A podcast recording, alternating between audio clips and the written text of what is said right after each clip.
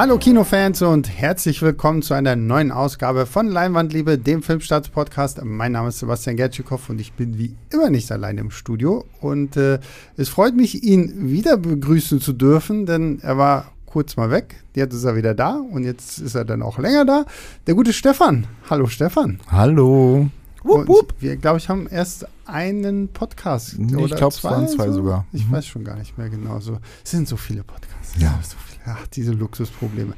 Und ihr habt sein Wup Wup schon gehört. Ihr kennt sein Stimmchen und sein Gesicht von, von dem YouTube-Dingens. Ja. Ihr kennt sein Stimmchen von diesem Nerd und Kultur. Ja. Es ist äh, das Yang zu meinem Ying, der gute Yves. Hallo Yves. Was für eine Einführung. Nice, oder? Ja. Gebe, manchmal gebe ich mir auch ein bisschen Mühe. Und äh, wir sind heute hier zusammengekommen, um über den mittlerweile schon 30. Oh. Marvel MCU-Film zu sprechen. Also das muss man sich wirklich mal auf der Zunge zergehen lassen. 30 Filme. Also ich glaube, noch zwei Filme, dann hat das MCU wirklich äh, Godzilla eingeholt, weil ich glaube, Godzilla ist so insgesamt bei 32 Könnte Filmen oder so. Aber wenn man die Serie noch dazu zählt, die ja auch schon quasi Minifilme sind, dann. Ja, okay, gut. und davon gibt es ja auch nur 1000 pro Jahr. Ich zähle jetzt aber erstmal die, die, die Serien nicht mit, weil die waren ja gerade in den ersten drei Phasen noch überhaupt nicht relevant irgendwie. Der 30. Marvel-Film und gleichzeitig reden wir ja hier dann auch noch über den Abschluss von Marvel Phase 4. Also ja, ich weiß, für alles haben ja auch schon auf YouTube Leute gesagt, natürlich, das Guardians of the Galaxy Special kommt noch, aber zählt für mich irgendwie nicht so richtig, weil es halt so ein, was, das wird so ein 45 Minuten TV-Special sein, ähnlich wie Werewolf by Night. Deswegen ist Black Panther 2, Wakanda Forever, tatsächlich eigentlich so der große Abschluss für die vierte Phase. Über den wollen wir jetzt sprechen. Mhm. Wir werden, denke ich mal, einen Spoiler-Teil irgendwie am Ende so mit reinbringen. Für alle, die es nicht abwarten können, es gibt genau eine mit Credit Scene. Es gibt keine weitere Post-Credit Scene. Das heißt, wenn ihr die mit Credit Scene durch habt, könnt ihr eigentlich dann auch ausstehen und gehen. Aber ja, das war schon mal ein kleiner Mini-Spoiler vorweg, der noch nicht so viel spoilert. Aber wir Kannst du springen, nur. Jetzt, wir springen jetzt mal, ja, ja, ich, ich, du, ich, ja, das Thema Spoiler müssen wir, glaube ich, auch noch mal wirklich in einem separaten Podcast irgendwie abhandeln. Ab wann ist ein Spoiler wirklich ein Spoiler? Mhm. Ist es schon ein Spoiler, wenn ich nur sage, ich fand den Film gut Ja. oder ich fand den Film schlecht? Das haben wir tatsächlich Mhm. auch. Also Yves kennt das Oh Spiel Gott. auch so. Also auf YouTube häufig sagen Leute so nach dem Motto, ja, spoiler doch nicht, indem du mir sagst, dass du den Film gut fandest. So, so Toll, jetzt weiß ich, dass der Film nicht gut ist. oder irgendwie sowas. Ähm, das ist ein bisschen schwierig. Ähm, bevor wir aber mit Black Panther 2 anfangen, wie, wie steht ihr denn zu dem ersten Black Panther, der ja, glaube ich, 2018 in die Kinos gekommen ist? Vorher hatten wir ja T'Challa, aka Black Panther, schon in Civil War, so in seiner, seiner ersten großen Einführung. Dann kam ja 2018 Black Panther in die Kinos war ja das Ding schlechthin, irgendwie über eine Milliarde Dollar eingespielt, hatte auch das fragwürdige Vergnügen, bei den Oscars in der Kategorie bester Film nominiert worden zu sein. Und ich sehe auch äh, meine Mitstreiter hier schütteln schon den Kopf, was das angeht. Also wie steht ihr zum ersten Black Panther? Stefan, ich fange mal bei dir an. Ähm, zwiegespalten. Mhm. Also tatsächlich halte ich ihn für einen sehr wichtigen Film und dennoch halte ich ihn auch für einen sehr dummen Film gleichzeitig. Denn ähm, der ist in einer Zeit rausgekommen, wo Donald Trump politisch eine wichtige Figur geworden ist und gefordert hat, Mauern zu bauen, um das Land abzuschotten. Und im ersten Black Panther hat man dann gesehen, dass tatsächlich Wakanda so großartig und schön wird, weil sie eine Mauer um sich herum gebaut haben und sich vom Rest der Welt abgeschottet haben. Und ich fand, das war ein super schwieriges, äh, eine super schwierige Aussage in, in dieser Zeit, aber ähm, trotzdem ein wichtiger Film. Hm. Ich finde, es ist der überbewertetste Film auf der ganzen Welt. auf der ganzen weiten Welt. Es ist ein Marvel-Film und er ist nicht besonders clever. Ich fand ihn auch nicht besonders emotional. Ich fand ihn ganz in Ordnung. Ich will es dem Film auch immer gar nicht anlasten, was für ein Hype um ihn gemacht wird. Mhm. Aber als ich gesehen habe, dass der Best Picture Nominierung kriegt, dachte ich mir, the fuck. Mhm. Also erstens kein MCU-Film, äh, finde ich, hat das irgendwie verdient. Und wenn schon einer, dann nicht der. Mhm. Also, ich fand ihn okay. Er hatte halt gute Performances. Die Story war so solala und wenn du so dreimal drüber nachdenkst, macht das nicht wirklich viel Sinn. Muss es auch nicht. Es ist Comicfilm, denkt nicht so viel drüber nach. Aber ich muss sagen, er ist halt auch teilweise, gerade gegen Ende, es ist so ziemlich alles, was ich an Marvel immer weniger und weniger und weniger leiden konnte. Mhm. Und es ist halt schwierig, weil äh, der Film bedeutet vielen Leuten eine Menge. Mhm. Und ich will niemanden je mit meinen Videos oder mit meinen Podcasts äh, etwas madig machen, was jemand mag. Aber ich kann immer nur für mich sprechen, das tue ich. Und ich fand ihn okay damals. Ich finde ihn immer noch okay. Aber den Hype werde ich nie verstehen. Naja, gut, also ich glaube, so für die afroamerikanische Bevölkerung, gerade in den USA und so, da kann ich den Hype schon dann einfach auch irgendwie verstehen.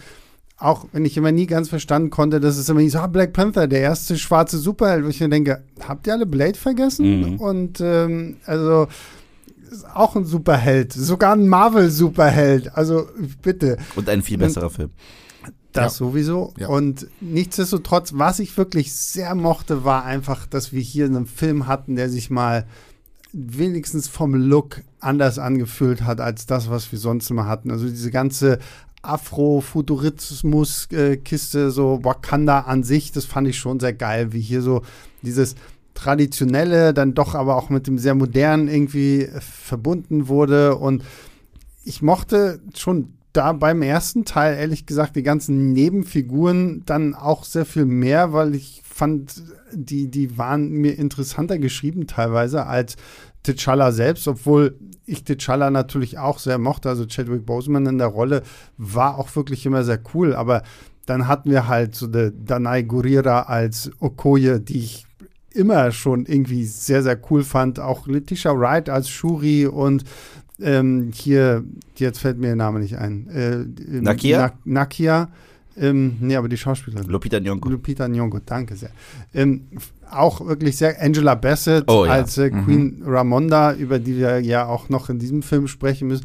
Also, ich war auch zwiegespalten. Es war für mich halt letztendlich am Ende des Tages trotzdem nur so Marvel Standardkost, Mhm. weil aus dem wirklich geilen Setting letztendlich nicht mehr gemacht wurde und ich auch so ein bisschen das Gefühl hatte, dass Marvel sich einfach gesagt hat, so, okay, wir machen jetzt All Black Cast, äh, schwarzer Regisseur und das, das reicht irgendwie dann schon aus, um halt auch nochmal irgendwie so ein Statement zu setzen und da hätte ich mir storytechnisch halt echt sehr, sehr viel mehr gewünscht. Und was du schon gesagt hattest, ich, so dieses ganze Finale. Also, ähm, wir haben einen CGI Black Panther, der gegen einen CGI Black Panther kämpft. Es sieht aus haben, wie in Matrix 2. Ja, und wir haben vorher noch diese komischen CGI-Nashörner. und ist halt schade, weil gerade ja auch diese Figur von dem Eric Killmonger im ersten Teil fand ich sehr, sehr faszinierend und da hätte man ja echt viel mehr draus machen können. Das hätte ja eigentlich ein sehr politisches Drama werden können, aber wird wie bei Marvel so häufig dann halt zu, zu Marvel-Gekloppe so. Zumal es ja nicht wenige Fans gab, die auch mit dem sympathisiert haben. Also Genau, die ja. gesagt Ja. haben, sie können da durchaus irgendwo hinterstehen, beziehungsweise ähm, seine Argumentation verstehen. Und äh, dementsprechend ein wahnsinnig spannender Antagonist. Ja, und das macht ja auch einen guten Antagonisten irgendwie aus. Ich meine, du kannst ja auch irgendwo in Infinity War Thanos nachvollziehen, so, ne? Mhm. Und so, also das ist ja dann gerade so das Spannende, wenn du einfach so, einen- so einen Schurken hast, irgendwie, wo du denkst so, ja, okay, es ist sehr radikal, aber ich verstehe, woher du kommst. So. Ich fand es ein wenig schade, weil ich finde, Black Panther hatte eine unfassbar starke Einführung in Civil War. Hm. Ich weiß noch, das, das war auch so ein, Absolut, eine ja. Szene, wo auch im Kino applaudiert wurde. Äh, genauso wie als dann Peter Parker da eingeführt wurde.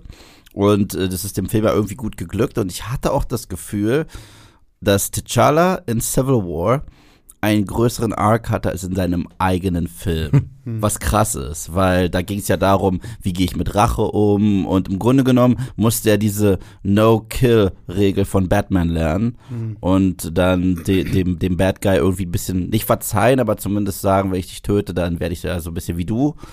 Und dann sind wir in Wakanda und, und ich fand das so seltsam, weil die ganze Zeit wird darüber geredet, wie philosophisch sie sind und wie weit sie sind, aber sie entscheiden, wer König ist, indem sich zwei Leute mit Stöcken verprügeln. Das ist halt wirklich im Film. Und ich fand es dann halt noch merkwürdiger, deswegen bis heute, ich finde es geil, Wakanda 2, darüber, äh, Wakanda Forever, darüber müssen wir ja reden. Da gab es eine Szene, für die ich krass dankbar war, weil die für mich etwas endlich adressiert hat, was nicht adressiert wurde bis dato. Und zwar, ich fand, äh, ich, das ist jetzt kein Spoiler, aber weil in Black Panther 1 äh, gibt's ja Okoye, du hast ja über sie gesprochen. Und sie wird ja, glaube ich, quasi ein Avenger, oder? Also sie ist ja dann Teil des Teams auch in Endgame, wo die dann irgendwie sich wieder zusammentun und probieren die Welt so ein bisschen wieder gerade zu bügeln nach dem Ich würde Schnipsen. Okoye jetzt nicht als Avenger bezeichnen. Na gut, aber, sie ist in der Zentrale, wenn Natascha so ihre ganzen Leute da Ja, versammelt, das auch Rocket und bla bla, okay. Sie ist eine derartige, sag ich mal, Loyalistin, dass wenn es einen Putsch gibt und, und neues Regime gestartet wird, verrät sie äh, T'Challa, also unser, unseren Helden, Mhm. und sagt, ich bleib bei ihm, weil das ist meine Treue. Mhm. Dann denke ich mir, du bist kein, du bist definitiv kein, kein Held, also bist du einfach nicht. Und deswegen, im, im, im zweiten Teil wird das kurz adressiert und ich so, Naja. danke? Mhm. Ja. Absolut richtig. Ähm, ja, dann kommen wir doch mal, gehen wir zum zweiten Teil. Ja.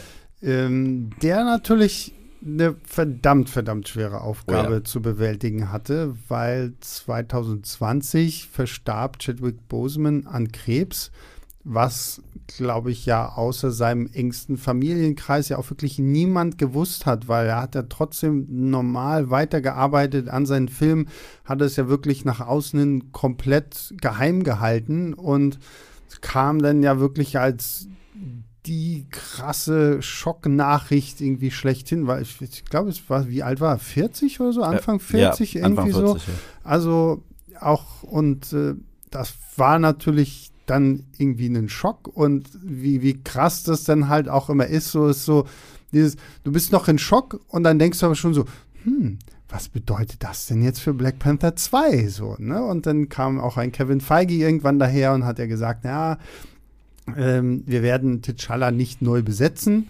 Wir werden das anders regeln, weil wir dieses ganze Erbe von Chadwick Boseman jetzt halt irgendwie aufrechterhalten wollen.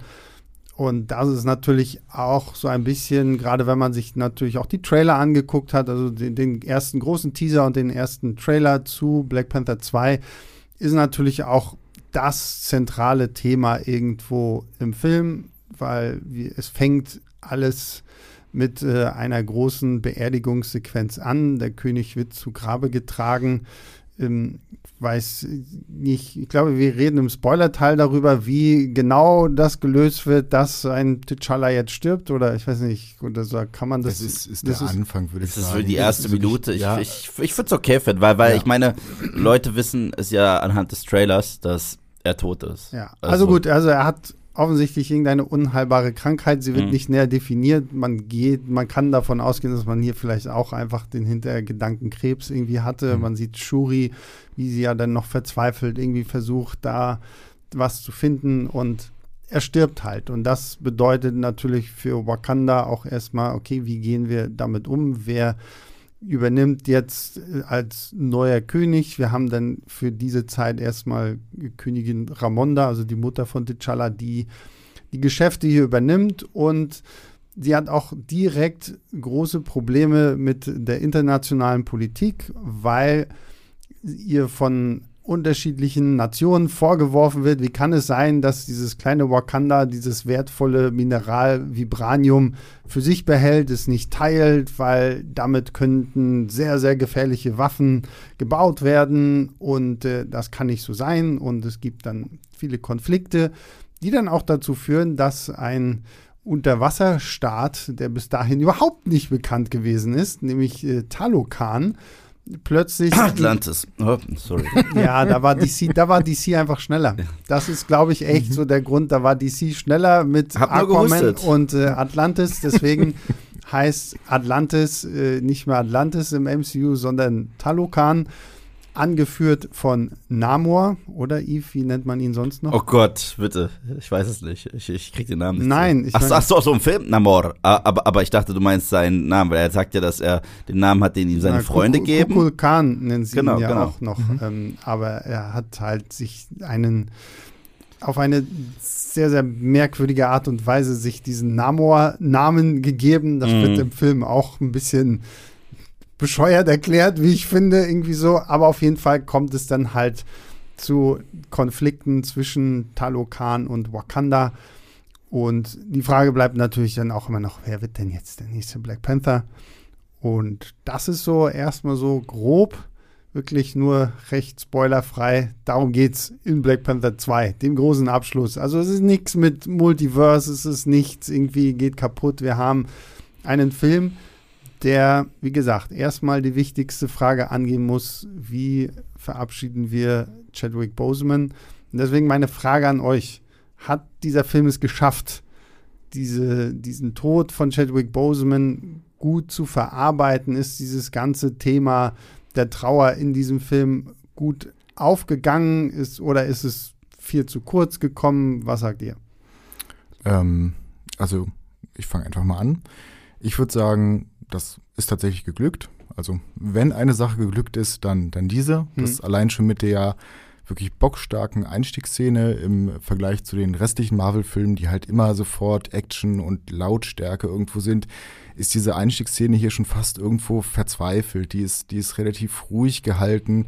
Und man hat das Gefühl, das spiegelt auch so ein bisschen den gesamten Produktionsprozess auch irgendwo wieder, dass man das halt gar nicht fassen konnte, was, Mhm. was da eigentlich passiert ist, welche Tragik dahinter steckt und dass man jetzt versuchen muss, damit, damit irgendwo umzugehen. Und das ist halt so ein, also im Gegensatz zu Edward Norton zum Beispiel, der ja im, im Schlechten ähm, mit Marvel gebrochen hat und neu besetzt wurde, ähm, finde ich das hier auch nur konsequent, dass man halt gesagt hat, man, man möchte dieser Figur jetzt dann auch, auch Ruhe geben und gemeinsam vielleicht auch diese, diese Verantwortung oder diese Rollenlast dann auf verschiedene Figuren verteilen. Und ich denke, das, ähm, das hat man sehr, sehr gut umgesetzt. Mhm. Ich fand zu Beginn, ehrlich gesagt, war mir das alles sehr hastig erzählt tatsächlich. Also die Eröffnungsszene war sehr schnell, wo dann äh, uns klar wird, was gerade passiert. Und da dachte ich mir, das ist mir ein bisschen zu hastig für das Gewicht, äh, sowohl für die Figur als auch äh, für den tatsächlichen Tod von Chadwick Boseman. Aber so im Verlaufe des Films kam es immer mal wieder auf. Und äh, dann gab es irgendwann den Moment, wo ich gesagt habe, okay, ja, ihr, jetzt, jetzt habt ihr es. Und, äh, und, und da gab es auch den emotionalen Punch und den fand ich echt stark. Deswegen im Gesamten haben sie es sehr gut geregelt. Und was sie gerade gut gemacht haben, ich glaube, das habe ich auch in meinem Video gesagt, ich hatte da ein wenig diesen Walking Dead Staffel 9 Effekt. Was ich damit meine ist, ein Rick Grimes, der das Gesicht der Serie war, hat das Franchise verlassen. Und anstatt zu sagen, wir äh, machen jetzt einfach weiter und äh, losen aus, wen wir jetzt irgendwie direkt Front and Center haben, haben die generell erstmal in der ersten Hälfte den kompletten Cast des ersten Teils genommen und die sind so als Ensemble äh, vorangerückt, was ich ziemlich cool fand, weil es gibt ihnen halt die Möglichkeit, erstens auch so ein bisschen zu wachsen und wie gehen sie auch die Figuren damit um, dass äh, T'Challa nicht mehr da ist. Und das, finde ich, ist eine der größten Stärken des Films. Ich muss auch sagen, ich meine, der Yves und ich, wir haben den Film ja bei so einem äh, Special Screening Event hier in Berlin geguckt, mit einem wirklich voll besetzten IMAX-Kino. Und es war zum Anfang noch sehr, sehr laut. Ich meine, klar, 400 Leute oder wie viele da noch mehr reinpassen. Du hast halt ein Gebrubbel und Gebrabbel und der Film geht los und dann haben wir erstmal diese Sequenz mit Shuri, wie sie dann noch irgendwie versucht, so an Heilung. Und ich dachte, boah, könnt ihr jetzt mal alle langsam so ein bisschen runterkommen. Und dann geht diese ganze Sequenz mit dieser tatsächlichen ähm, Beerdigungsfeier für T'Challa los. Und du hättest in diesem Kino wirklich eine Stecknadel fallen lassen können. Es war so still. Also ich glaube, das letzte Mal, dass es so still in einem Kino war, als ich A Quiet Place 1 damals im Kino gesehen habe, wo ich auch dachte, okay, wow, bei dem Film, also bei A Quiet Place, damals hat sich ja irgendwie auch keiner getraut, so mitten im Film noch in sein Popcorn zu greifen. Bis heute schäme ich mich dafür. Ich hatte Nachos und ich habe sie auch nur zum Anfang gegessen. Dann irgendwann hatte ich sie auf dem Schoß und habe sie mit raus aus dem Kino genommen und Ja, danach gegessen. Ja. Und, und, das, und das war hier jetzt bei Black Panther 2, wie gesagt, voller Saal, wirklich voller Saal. Also vielleicht waren vorne in der ersten Ja. Reihe noch ein paar Plätze frei, aber ansonsten wirklich voll. Es war mucksmäuschenstill Mhm. und das taucht ja dann auch immer wieder auf, wenn der Film dann immer wieder so auch so ein bisschen dahin zurückkehrt, dass halt diese Trauer noch da ist, war es wirklich dann sehr bedrückend still und ich war dann aber auch irgendwie froh, dass der Film es nicht die ganze Zeit irgendwie so hardcore ausschlachtet, so nach dem Motto, so, ah, komm, jetzt noch eine Rückblende, komm, wir zeigen jetzt noch mal alte Bilder von Chadwick als T'Challa aus Infinity War, aus Endgame und ah, hier noch mal voll drauf, so, also es ist, finde es wirklich, es wird sehr respektvoll damit umgegangen. Ja. Und vor allem, was ich sehr, sehr schön finde, ist, dass sich das tatsächlich natürlich auch aufteilt auf die unterschiedlichen Figuren, die wir dann haben. Und in diesem Fall halt eine Queen Ramonda, Mhm. die ihre Trauer ja gar nicht so richtig verarbeiten kann, weil sie halt eben schon direkt in diese großen politischen Konflikte gestoßen wird. Dann hast du eine Shuri, die ihre Trauer damit verbringt, dass sie sich in ihrem Labor irgendwie verkriecht und selber noch gar nicht so richtig anfangen kann, das alles loszulassen.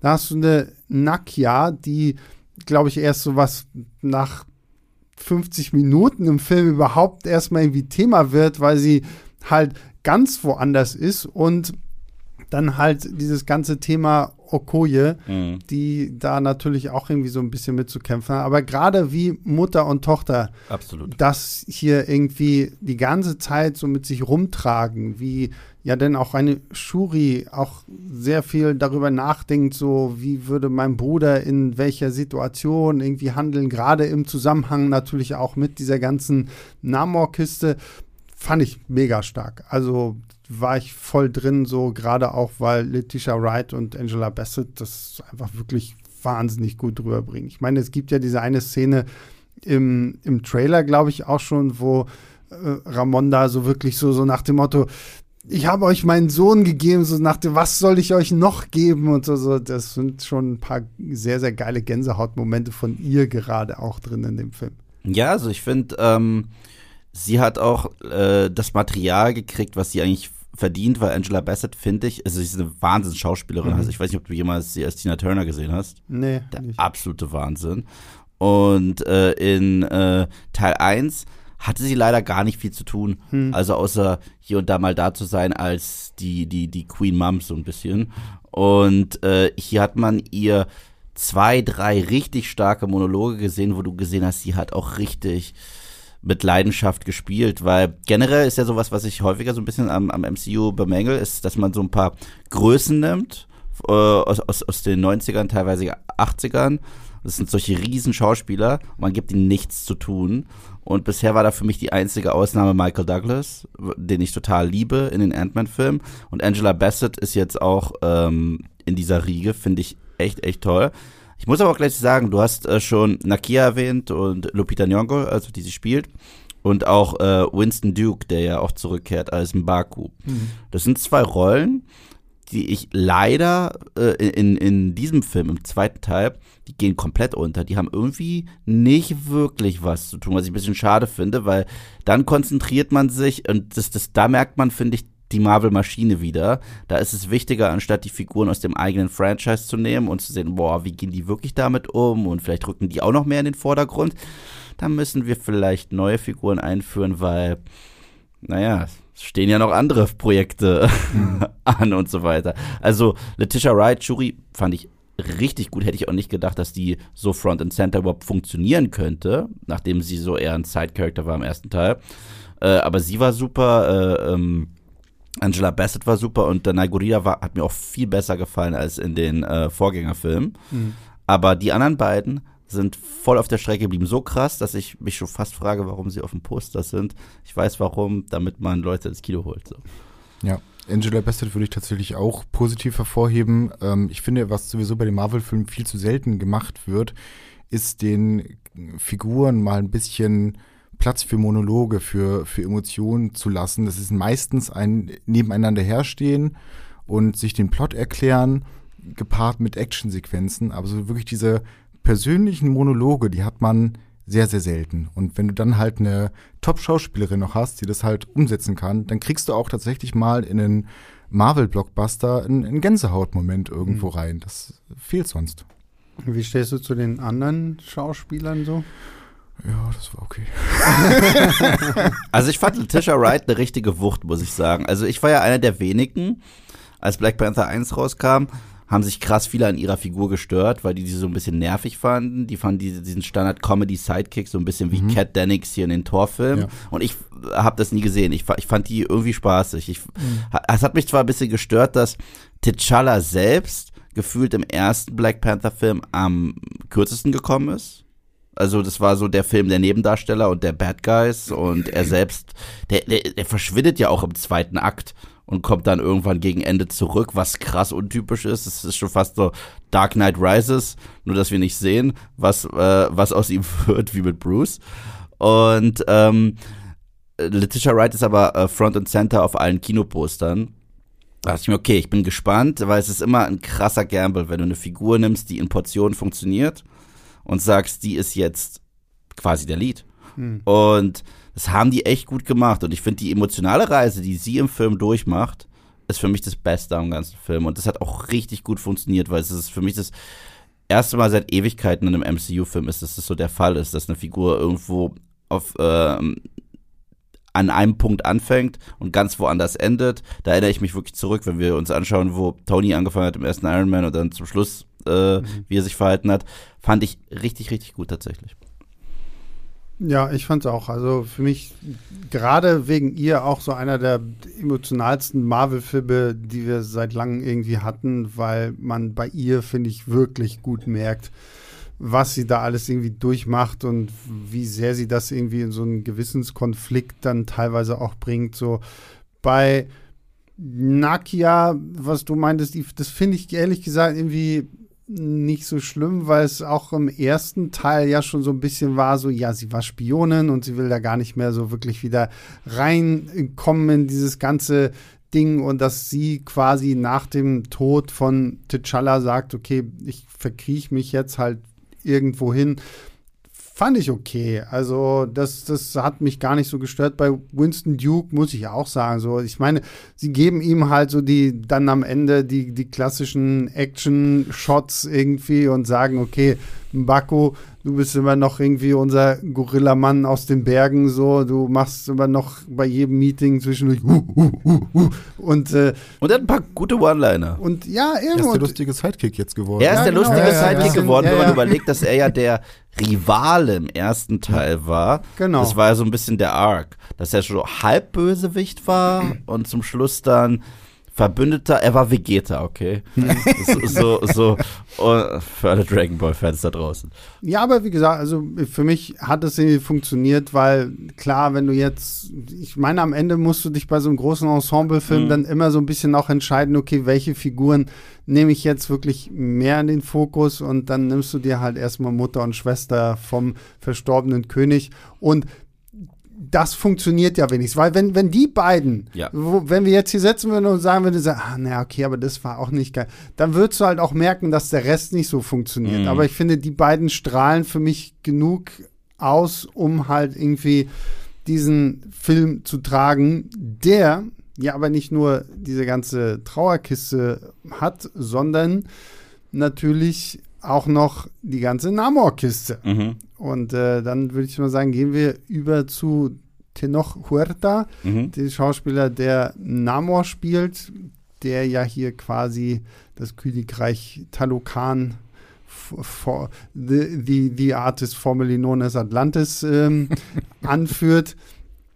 Und äh, ja, hier uns quasi eine ne ganz, nochmal eine neue Welt offenbart, so, weil jetzt wissen wir, okay, im Meer gibt es auch irgendwie noch ein riesengroßes Wakanda-artiges Königreich, die auch irgendwie technisch Obwohl, weiß nicht, man hat gar nicht so richtig gesehen, so da, technisch sind die, die sind jetzt nicht Atlantis wie bei Aquaman so, so, sondern halt schon noch ein bisschen, ja, ich will jetzt auch nicht sagen heruntergekommener, aber so Technologie war jetzt da auch noch nicht so deren großes Ding. Ne? Das ist so ein bisschen das Ding. Also, uns wurden die verkauft, als welche, die technologisch so fortschrittlich sind, dass Wakanda sich warm anziehen muss.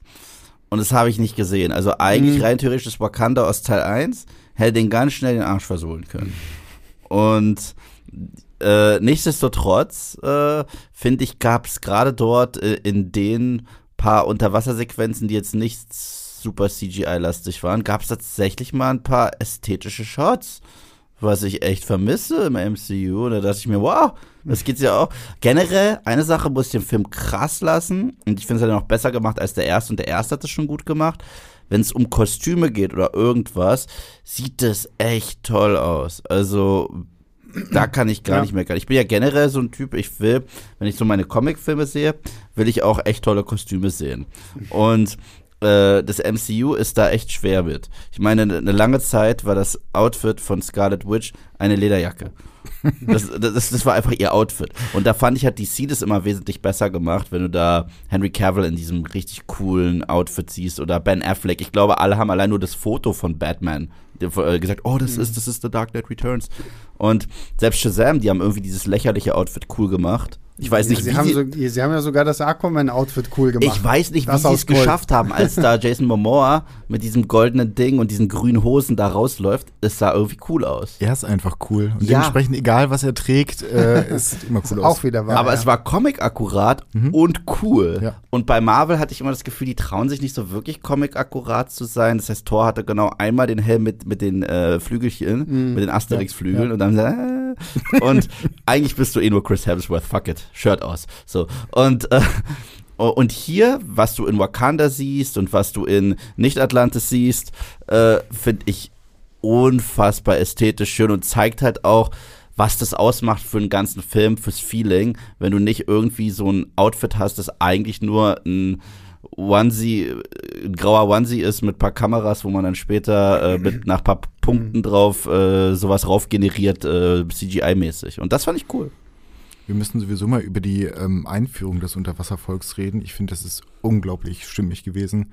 Also das hat mir wirklich ähm, ähm, Spaß gemacht. Die Szene mit der na, Bohrinsel war das nicht. Was, Mhm. was, Mhm. was war das? Forschungsstation. Ja, also, Das hatte richtig ähm, tatsächlich Horrorfilm-Vibes. Ja, ja. Und wenn man sich halt überlegt, wie die ganzen ähm, Figuren, ich weiß nicht, also wie die, die Offscreen teilweise ja dann auch ähm, gestorben sind, das muss man ja Mhm. sagen. Das ist für einen Marvel-Film unglaublich hart. Und wenn man das sich dann noch vorstellt, die ertrinken da, das ist, das ist, ist sehr fies. Ich, ich fand schön, dass sie dieses, dieses Konzept der Sirenen, Ja, da, genau. zum Beispiel aus, von, Mm. von Odysseus, so, Ja. ne, so, es gibt Meeresbewohner und sie, sie singen dir ein Lied und dann bist du davon eingenommen und springst halt einfach irgendwie ins Wasser und dass das hier quasi so mit reingenommen wird, fand ich auch war ein krasses Bild, so hätte ich auch von Marvel nicht erwartet, dass es halt dann wirklich ja, dass wir irgendwie geführt in den ersten fünf Minuten, wo dieses Wasserfolge auftaucht, einfach mal irgendwie 15 Leute draufgehen.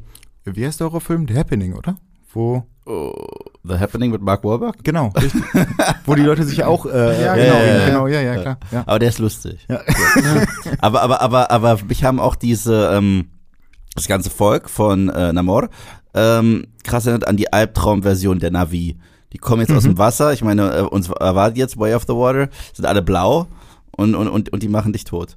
Also, also ja, obwohl, das ist, ist euch das mal aufgefallen? Irgendwie, es ist ja, es gibt doch ähm, zwischendrin diese Origin-Story, Ja, so, ja. so ein bisschen, wie sind die überhaupt ins Meer gekommen und so. Und dann erzählt Namor ja irgendwie von seiner Mutter und dass sie ja dann irgendwie auf einmal blau wird und im nächsten Shot ist sie dann aber wieder nicht mehr blau. So, also da, da das sind das ist so ein Continuity-Fehler gewesen, der mich zum Anfang echt genervt hat, so weil seine Mutter wird blau und muss halt ins Meer und dann hast du diesen, diesen Shot, wo sie halt irgendwie äh, Namor gebiert und dann ist sie aber wieder nicht mehr blau Und und das hast du unter Wasser in den Szenen, in einigen Szenen. Ich glaube, es Mhm. soll darstellen, oder so wirkt es zumindest, als würden diese Unterwasser halt nicht blau wirken. also ja Durch- durch die Wasser- Ahnung. Aber, aber, es, aber es gab viele derartige Kontinuitätssachen, die mir auch aufgefallen sind. Wie zum Beispiel, du kannst 40 Mal auf die schießen teilweise und das tut denen gar nichts, Mhm. aber die müssen halt sterben, wenn es der Plot sagt. Nee. So, Das so, habe ich auch nicht verstanden. so, so, das, habe ich gar nicht verstanden. Also, also, nicht also deren, deren Powers habe ich null Ja. verstanden. Na, ich glaube, es lag daran, dass sie, obwohl sie halbnackt rumlaufen, haben sie ja irgendwie Ketten aus Vibranium um sich und äh, wenn, wenn, wenn die Kugeln treffen halt nur diese Ketten Mhm, und aber- deswegen. Ja, dafür sind sie zu nackig. Der, der eine wird auch zwischendurch mal aufgespießt. Ja, ja. Also, Ja, ähm, ja, also und- ich und- glaube, sie, sie packen da halt auch viel irgendwie so was Magisches rein, Mhm. ohne uns irgendwie zu erklären, ja, ja, das ist was Magisches. So nach dem Motto, Doctor Strange kann euch dann später in Mhm. Avengers 5 erklären, warum die Talokaner ähm, hier nicht so einfach zu töten sind oder so. Ich weiß es nicht. Na, und, und eine ähnliche äh, Inkontinuität gab es später, weil es gibt eine Szene, ich spoiler sie nicht, aber da sagt ein Charakter, der hält so einen, so einen expositionslastigen Monolog, dass du quasi einen Schutzanzug brauchst, wenn du runtergehst in die Tiefen des Wassers, weil sonst wirst du da zerdrückt und bist ganz schnell tot. Und später die gleichen Figuren, die darauf achten mussten, so einen Schutzanzug zu haben, die schwimmen im Grunde genommen einfach raus und es ist Mhm. vollkommen okay. Und da dachte ich mir, ihr habt das vor fünf Sekunden gesagt. Ich weiß, ihr glaubt, wir haben alle keine Aufmerksamkeitsspanne, aber this guy, Mhm. dem ist es aufgefallen. Ja. Was sagt ihr denn zu Namor, der jetzt so neu eingeführt wird, mit seinen schönen kleinen Engelsflügelchen an den Füßen? Ich fand ihn besser als gedacht, ehrlich gesagt. Also, vielleicht liegt es auch daran, also ich sag sogar in meinem Video, es ist in Phase 4, wahrscheinlich neben Norm, der Rückkehr von Norman Osborn als Bad Guy, ist es vielleicht mein Lieblingsschurke vom MCU in, in Phase 4. Aber die Konkurrenz ist halt auch nicht groß, muss ich dazu sagen. So, die meisten Schurken, jetzt gerade in den neuen Filmen, ich kann mich jetzt einfach auf Teufel komm raus kaum erinnern, weil die so lahm sind. Und Der bleibt im Kopf. Man versteht irgendwo, seine Motivation ist sehr ähnlich wie die von Killmonger, sehr ähnlich. Und er ist auch ein bisschen Abziehbild von Killmonger. Aber weil er halt irgendwie noch visuell ganz interessant ist, hatte ich schon meinen Spaß mit ihm. Also es ist jetzt nicht irgendwie, der wird jetzt nicht in die Liste der besten Comic-Schurken aller Zeiten geben, aber für den Film, finde ich, hat er funktioniert. Ja, ich, ich muss gestehen, ich glaube, ich habe ähm, mit Namor genau das Problem, was man eigentlich ja bei Aquaman tatsächlich erwartet hat. Ich konnte ihn zwischendurch nicht hundertprozentig ernst nehmen. Ich finde, dass ähm, das Unterwasservolk im, im Generellen ähm, deutlich attraktiver gestaltet ist als er selbst mit seinen kleinen Flügelchen Das da unten lustig, dran. ne? Genau, ja, ja, ja. Und dieser, dieser Badehose, die er da anhat. Ähm, äh, er wirkt halt nicht wie der, wie der große Feldherr, den man, den man wirklich ernst nimmt, sondern er wirkt so ein bisschen wie so ein quirky Comic-Charakter aus den 60er Jahren tatsächlich irgendwo. Und das nimmt ihm manchmal was von der Strahlkraft, die er eigentlich benötigt hätte, um seine doch recht radikalen Forderungen, die er ähm, an andere Charaktere stellt, glaubhaft rüberzubringen. Habe ich auch gedacht, dass mich das irgendwie stören würde, aber erstaunlicherweise hat Namor für mich wirklich gut funktioniert. Und ich kenne ja so ein bisschen den Namor aus den Comics, wo man sich natürlich auch schon denkt, okay, der hat halt irgendwie seine grüßen, äh, grünen Unterhosen an, äh, schwimmt halb nackt durchs Meer und hat halt irgendwie noch Flügelchen an den Füßen, so was auch irgendwie sehr, sehr merkwürdig wirkt, aber ich weiß nicht, ich finde, er hatte, also gerade hier Tenoch Huerta hat so eine Körperlichkeit auch irgendwie, die, wodurch er das gut rübergebracht hat. Und dadurch, dass man jetzt auch nicht zu sehr auf dieses, oh mein Gott, er hat Flügelchen-Ding irgendwie gegangen ist, finde ich, hat er für mich ganz gut funktioniert, vor allen Dingen, weil ich gerade auch so durch seine Fähigkeiten, dass er halt eben im Wasser sein kann, aber dann halt auch irgendwie fliegen kann und so, finde ich, war das bei ihm auch mal so eine spannende Agilität, so gerade auch in den Actionsequenzen oder so, die ich sehr unterhaltsam fand. Also, Die übrigens auch immer dann eingesetzt worden ist, wenn man es halt gebraucht hat. Also in der einen Szene ist er halt super krass und holt die äh, ähm, futuristischen Raumschiffe runter und wenn aber der richtige Charakter am Steuer sitzt, dann ähm, Mhm. ist er auch auf der Flucht. Das ist ähm, ah.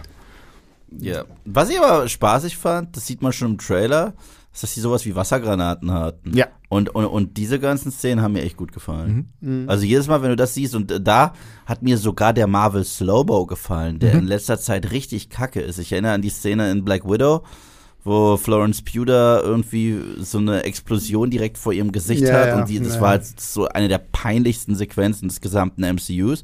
Und das sah echt ganz cool aus. Also erneut Aber wenn wir den Vergleich tatsächlich ähm, herstellen zu James Wans Aquaman, ist der schon beeindruckender. Also was sie da so mit Atlantis und Wassertechnik gemacht haben.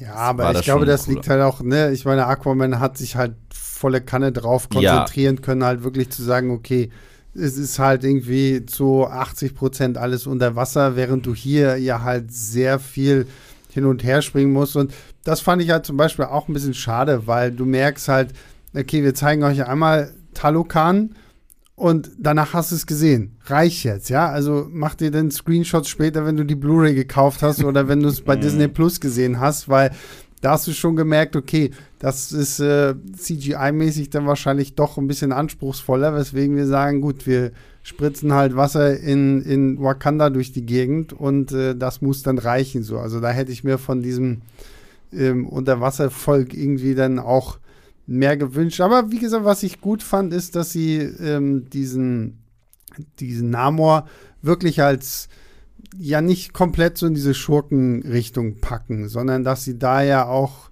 ähnlich wie du hast ja schon gesagt, so, so ein bisschen dieses Abziehbild Killmonger, dass sie halt zumindest auch da versuchen, so Grauzonen zu zeigen und zu sagen, ja, okay, der ähm, irgendwie will ja auch was Gutes. Aber mir ist halt auch aufgefallen, mittlerweile, wenn man halt all diese Marvel-Filme guckt, dann sind sehr häufig in den Einzelfranchises von Marvel die Bad Guys nochmal Abziehbilder von sich selbst.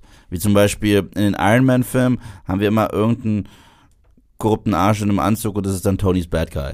So, und das, das war im ersten Teil Jeff Bridges, dem man nicht viel gegeben hat. Das war im zweiten Teil Sam Rockwell. Und im dritten Teil dachten wir, oh, es ist Mandarin. Ach, Quatsch, es ist Guy Pierce im Anzug. So, und, und, äh, und, und, und, hier ist es halt so ähnlich. Mhm. Ähm, das ist halt Killmonger 2.0. Wie stehst du zu ihm irgendwie? Noch, hast du noch irgendwas? Nö, ich, ich finde es äh, äh, prinzipiell gut, dass man diese Figur eingeführt hat. Ich mhm. ähm, finde es ein bisschen schwierig, dass man jetzt wie so ein Hasen aus dem Hut dann nochmal irgendeine Bedrohung zieht, die nochmal krasser ist als ähm, alles, was man bisher gesehen hat. Das heißt, die kann man jetzt auch wieder schlafen legen, vielleicht für vier, fünf Filme, bis es dann ähm, wieder irgendwo passt. Ähm, muss man schauen, wie sich diese Figur weiterentwickelt. Das ist aber eh so dieses Problem, was wir gerade haben, finde ich so. Ne? Ich meine, wenn wir uns halt Phase 4 angucken, also jetzt haben wir uns noch Hasen aus dem Wasser gezogen. Mhm. Jetzt haben wir uns mit Eternals noch Hasen aus dem Weltraum gezogen und sagen, okay, es gibt oh. Weltraumgötter. Dann haben wir irgendwie mit Doctor Strange noch mal so ein bisschen Multiverse mit reingebracht. Äh, mit, mit Shang-Chi gibt es auf einmal dann auch noch irgendwie Drachen und äh, Paralleldimensionen und hast du nicht gesehen. Und äh, bei Phase 4, ich bleibe nach wie vor dabei, es ist wirklich sehr wirr. Und im Augenblick hat man einfach wirklich so dieses Gefühl, roter Faden, ja, Multiverse. Ja. So, so, wir verstecken uns hinter diesem Multiverse-Thema. Äh, gehen, gehen wir jetzt schon dazu über Phase 4 zu bashen? Weil das bitte, ist voll dabei. bitte, voll das dabei. Ist, das ist absolut, absolut schrecklich. Ich habe die ganze Zeit das Gefühl, also ähm, bis Phase 3, also selbst wenn ich nicht alle Marvel-Filme immer toll fand, fand mhm. ich ähm, dieses übergeordnete Konzept und diese, diese Geschichte, die sich durchgezogen hat, wirklich sehr gelungen, mhm. bis auf ähm, Einzelelemente.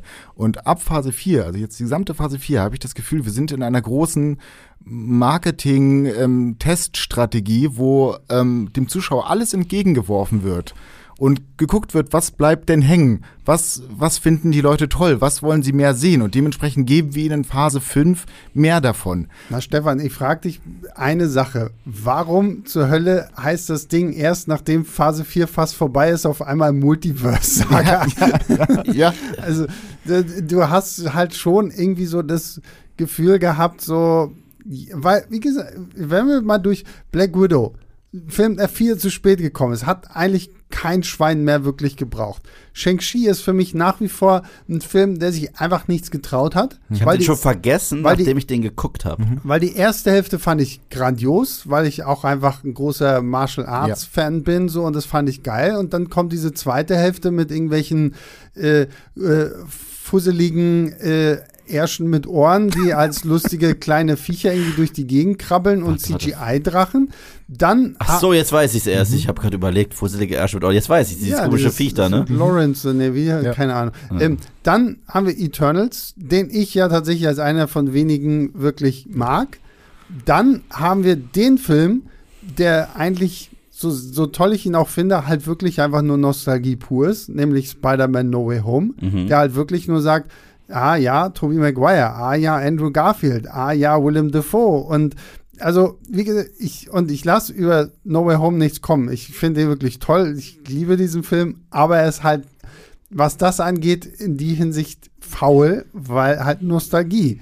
Dann Doctor Strange 2, der sich, finde ich, auch viel zu wenig traut, gerade was das Multiverse angeht. Und gerade wenn wir. Ja, der heißt Multiverse of Madness, aber eigentlich ist er Zauberei. Es ist auch ein New York, in dem ähm, die Leute bei Rot über die Ampel gehen. Das ist das Verrückte an diesem Multiversum, Genau, in das ja. wir reingehen. Und, und das Problem ist halt, und dann hast du in, in dem gleichen Monat, wo sowas wie Doctor Strange 2 kommt, ein Film wie Everything Everywhere All at Once, Ja, der dir halt zeigt, wie man Low Budget, alles gut, low, so Low Budget war der jetzt auch nicht, aber mit einem geringeren Budget als einem fucking Marvel-Film, der dann auf einmal Multiverse-Chaos aufbauen kannst, wo ich mir denke, okay, hätten die beiden Daniels nicht einfach irgendwie, wenn du da jetzt noch Doctor Strange mit reingehauen hättest, ich gesagt, okay, geiler Doctor. Und ich mag auch Doctor Strange 2, muss es zugeben, aber mir ähm, so, so was Multiverse angeht, ist da halt flau. So, und dann um die Filme, wie gesagt, wir reden jetzt wirklich nur über die Filme, wir lassen die Serien mal jetzt komplett ausweg.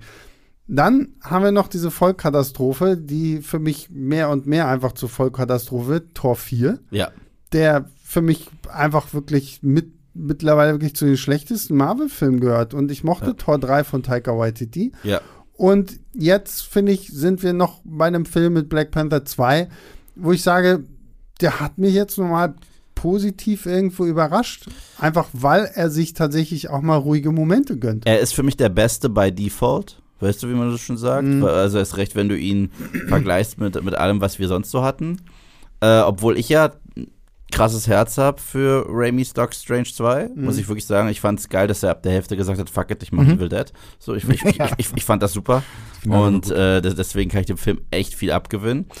Ähm, mein Pro äh, ich habe so viele Probleme mit Phase 4. Zum einen, ähm, wenn man vorher diese äh, Saga irgendwie verfolgt hat, hatte man Flagship-Charaktere. Das heißt, man wusste irgendwo, wo es immer wieder hin muss. Und es war zu Tony und es war zu Steve. Also die gibt's nicht mehr. Aber man hat sich nicht Mühe gemacht, jetzt andere Figuren zu Flagship-Figuren zu machen. Ich weiß es nicht. Ist es strange? Keine Ahnung. Ich glaube nicht. Nee. Ist es Wong, weil der überall auftaucht? Keine Ahnung. Ähm, da hat man so ein paar Ideen gehabt und hat halt irgendwie alles an die Wand geschmissen und geguckt, was kommt, was funktioniert, was funktioniert nicht. Und das Witzigste ist, das erste, was sie gebracht haben in Phase 4, und das war eine Serie, war für mich so cool, dass ich dachte, ich bin an Bord, und es war WandaVision. Ja. Und ich hätte nicht gedacht, dass es danach so krass absteigt. Also dabei letztes Jahr mochte ich die Sachen von Phase 4 im Großen und Ganzen ganz gerne, muss ich sagen. Also What If war nicht meins, ich fand Falcon and the Winter Soldier nicht wirklich gut, aber ich mochte sowas wie Loki, ich mochte sowas wie WandaVision, ich mochte überraschend, das war die Überraschung für mich schlechthin Hawkeye, das fand ich wirklich überraschend spaßig. Aber dieses Jahr, finde ich, hat sich Marvel überhaupt nicht mit Ruhm bekleckert. Dieses Jahr ist alles irgendwie nur so hingeplätschert und man konnte ja gar nicht mehr atmen, äh, bis, bis ein neues Projekt schon wieder anstand. Und das, das ist dieser Punkt, ab einem gewissen äh, Punkt hat sich Marvel dieses Jahr endgültig nur angefühlt wie Content und nicht mehr wie äh, eine Serie oder wie ein Film, sondern Content. Ja. Und das ist ein Riesenunterschied. Ich finde auch die Geschichten sind viel zu groß, die sie erzählen wollen. Also die, die Charaktere darum ist einfach, einfach zu gigantisch. Du hattest früher halt diese, diesen roten Faden und die einzelnen Filme haben immer ein Stück davon erzählt, sind ein Stück weitergegangen. Und wir sind jetzt dazu übergegangen, halt ähm, statt einen roten Faden immer stückweise zu erzählen, ganz viele rote Fäden aufzumachen und zu gucken, dass sie sich irgendwo an einem Punkt vielleicht verknoten können. Aber du musst halt so ein langes Stück dann jeweils erzählen. Ich meine, wie du halt vorhin schon erzählt hast, du hast das Multiversum, du hast alles, was irgendwie äh, im Weltraum passiert. Das sind ähm, gigantische Geschichten, die da eigentlich aufgemacht werden. Du hast irgendwelche äh, magischen Elemente, die da jetzt noch mit reinkommen. Und jetzt hast du noch, noch ein, irgendeine uralt Bedrohung, die unter Wasser ähm, lebt. Und wo soll denn das alles, an welchem Punkt soll denn das alles zusammengeführt werden? Ja, Ja, also sorry. Nee, mach. Was, was, was mich auch stört, dass mittlerweile muss jeder einzelne MCU-Film ein Crossover-Film sein. Jeder. Also f- oh, wa- was auch diesen Wert eines Crossovers komplett entwertet. Weißt du, ich weiß noch, als ich den ersten Avengers gesehen habe und die das allererste Mal äh, zusammen waren, die sechs. Ich so, wow, das war ein Erlebnis. Oder wenn äh, am Ende von dem ersten Iron Man-Film Nick Fury reinkam und gesagt hat, hey, übrigens, äh, da kommt doch was. Das waren diese Momente, die so die, den kleinen Jungen in mir, der diese Heftchen früher mochte, echt happy gemacht haben. Aber der Mehrwert davon ist komplett weg, weil jeder einzelne Film ist ein Crossover. Selbst in Tor 4 musst du die Guardians drin haben. Selbst in Hawkeye musst du den Kingpin drin haben. Also es ist halt überall, Wong ist überall.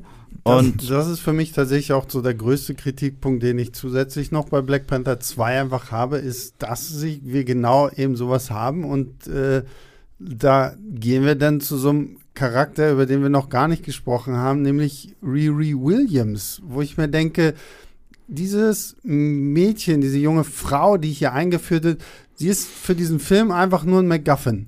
Sie, sie ist nur dafür da, um etwas zu entwickeln, was halt wichtig, ganz kurz einmal am Anfang des Films für die Story ist, um zu sagen, ah, und wegen dem Ding sind Namo und seine Leute jetzt wütend und sie ist dafür verantwortlich und den Rest des Films ist sie zwischendurch halt mal irgendwie da, darf dann auch wieder so der lustige Sidekick sein, weil sie dann mal irgendwie ein paar Witze reißt und am Ende, du kannst diesen Charakter überhaupt nicht greifen. Also ich wusste auch irgendwie so nie so richtig so, was, was willst du jetzt? Und wenn ich nicht halt wirklich so ein bisschen wüsste, dass sie irgendwie ja auch in den Comics eingeführt wurde und da der dann auch irgendwie mit Stark-Technologie rumbastelt und sich halt irgendwie einen Iron Man-Anzug baut und das gleiche macht sie jetzt hier, aber irgendwie halt wild zusammengewürfelt.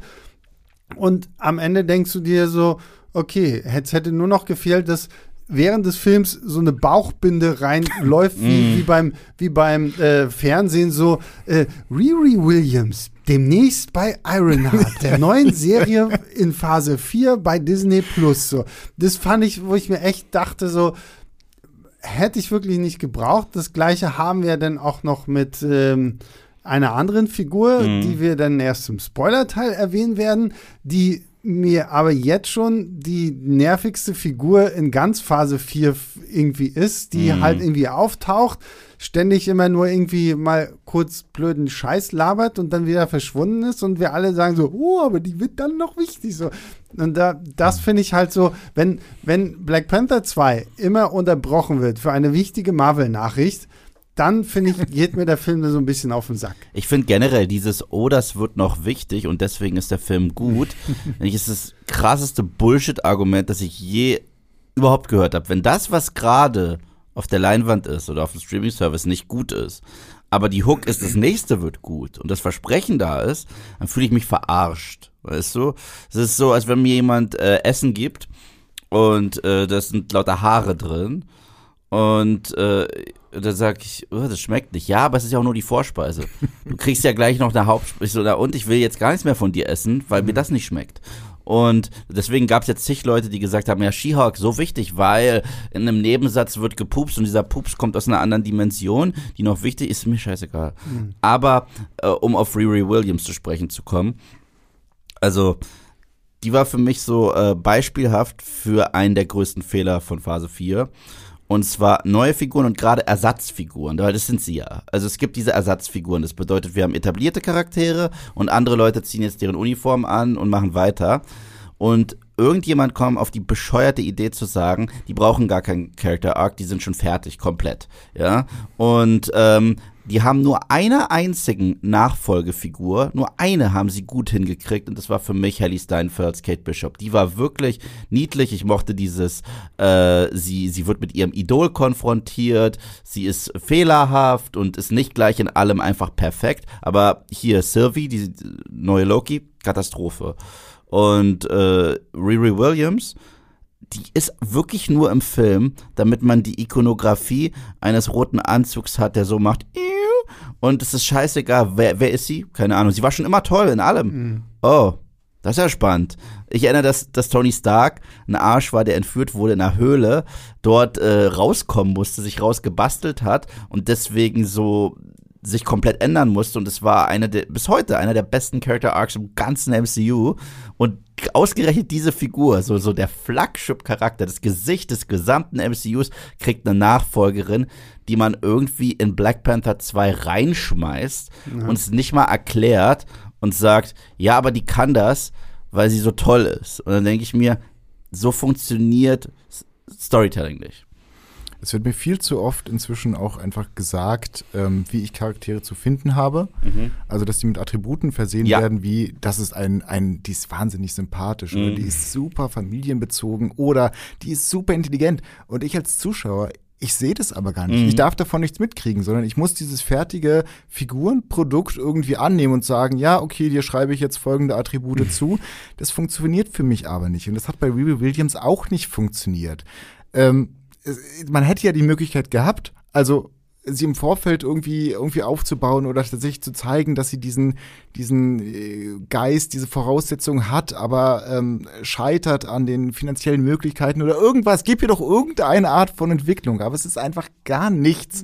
Und dann dann kommt sie nach Wakanda und kriegt da halt die finanziellen Möglichkeiten und dann ist auch alles perfekt. Ja, es ist, es ist so seltsam, weil ich meine, das sieht man erneut im Trailer, deswegen ist es kein Spoiler, aber man sieht, dass sie einen roten Anzug hat, der auch aussieht wie die von Tony, okay?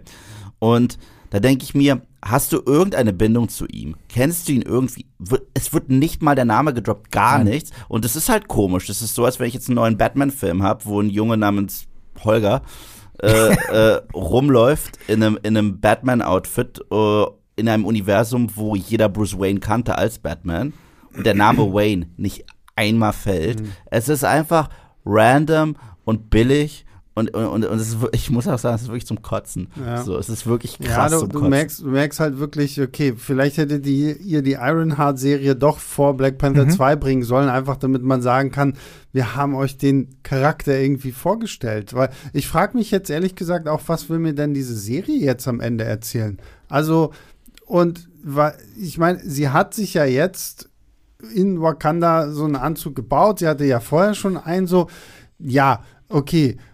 Und Mini-Spoiler, man sagt ja am Ende, du darfst das Ding nicht mitnehmen. So, oh ja, natürlich. Jetzt geht sie wieder nach Hause und als wenn sie sich nicht einen neuen baut irgendwie, weil sie jetzt ja halt schon weiß, wie sie sich sowas perfekt irgendwie zusammenbastelt. Und dann, was, dann frage mich halt, was kommt dann? Wird das ganze Ding irgendwie in Rückblenden erzählt, damit wir irgendwie auch ihre Vorgeschichte noch irgendwie erfahren oder irgendwie was. Also dieser, ich finde, dieser Film schadet diesem Charakter jetzt gerade einfach sehr mm. viel mehr. Und ich habe jetzt im Augenblick einfach sehr viel weniger Bock auf diese Ironheart-Serie. Gut, ich hatte vorher auch nicht so viel Bock auf ich diese. Auch nicht. Muss Die Comics sind schon nicht gut. Und, und, und wurden das, gecancelt mehrfach. Und, und dass das jetzt dann halt hier so wirklich reingeworfen wird, wo ich mir denke, man merkt dieser Story schon an, dass sie einfach da reingezwungen wurde. Weil man hätte diesen ganzen Auslöser dieser Geschichte auch mit irgendwas anderem lösen können. Und dafür hätte ich jetzt keine Riri Williams gebraucht oder sonst irgendwie was, aber das, der Marvel Masterplan verlangt es halt irgendwie, sie da reinzuführen. Und du hast es sehr richtig gesagt davor man erzählt uns immer irgendwas mittlerweile über diese Figuren, aber man zeigt es uns nicht. Und ich habe auch das Gefühl, dass die, die, die Superkraft tatsächlich von diesen neuen Figuren ist sehr häufig Entitlement. Und zwar, die beanspruchen, für sich einfach toll zu sein und dass man sie gerne hat, dass sie perfekt in allem sind, ohne dass sie irgendwas geleistet haben müssen. So richtig wie Teenager einfach. Und ähm, ich denke einfach zurück und ja, die, die meisten Filme von Marvel, nichts davon ist Shakespeare oder sonst was. Aber wenn ich so die Liste durchgehe von all den Hauptfiguren von damals, allen, ja, es gab immer diese eine beschreibende Szene, die mir sagt, so tickt der Charakter. Bei Tony war es, als er in den Nachrichten gesehen hat, was seine Waffen anrichten. Und dann hat er den Spiegel zerstört, weil er sich nicht angucken konnte. Und hat sich den Anzug angezogen. Da ist Iron Man geboren, weil sein Feindbild ist Tony. Und das fand ich spannend. Oder bei Thor, als er echt ein Arsch war, ihm die Fähigkeiten genommen worden sind, er gesagt hat, okay, Loki, mach mich tot, ich opfer mich für diese Menschen. Das war, Thor ist geboren, wortwörtlich kriegt seine Fähigkeiten. Bruce ist halt auch abgehauen und so. Also all diese Sachen, die haben so mir den Grund gegeben, darum sind das Helden. Also darum sind es, äh, es sind doch irgendwie, es ist, es ist ein Superhelden-Franchise. Und das fehlt mittlerweile komplett. Ich so, was ist, äh, was ist euer, euer heldenhaftes Attribut? Na, ich bin toll. Also das Heldenhafte tatsächlich an den alten Charakteren ist ja auch, dass sie nicht perfekt waren am Total. Anfang. Dass sie das Rehabilitieren halt, mussten genau, alle. richtig. Ja, ja, genau. Und das, das hat man einfach in, mit, dem, mit der neuen Heldenriege überhaupt nicht mehr. Die sind halt toll. Ja.